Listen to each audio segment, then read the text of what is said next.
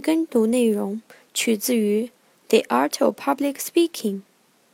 让我们一起来欣赏 Shannon 为大家读的英文原着。It is not necessary to speak loudly in order to be heard at a distance. It is necessary only to speak correctly. 在今天的句子中，需要注意的第一个单词，necessary，必要的。第二个单词，distance， 距离、间距。在这里，字母 t 发生了一定的浊化，这是美式英语中一种浊化现象。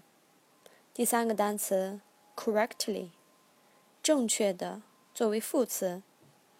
在句子结构上，it。作为形式主语，后面的不定式作为真正的主语，这种句式结构可以常加练习。在句意上，为了隔一定距离被听到，大声的喊是不必要的，只有正确的说是必要的。其中，in order 引导了目的性短语。It is not necessary to speak loudly in order to be heard at a distance. It is necessary only to speak correctly. 谢谢大家收听我们今天的内容。This is Amy and Shannon。 如果喜欢我们的内容，请把我们的微信公众号“智野英语”推荐给你的好友。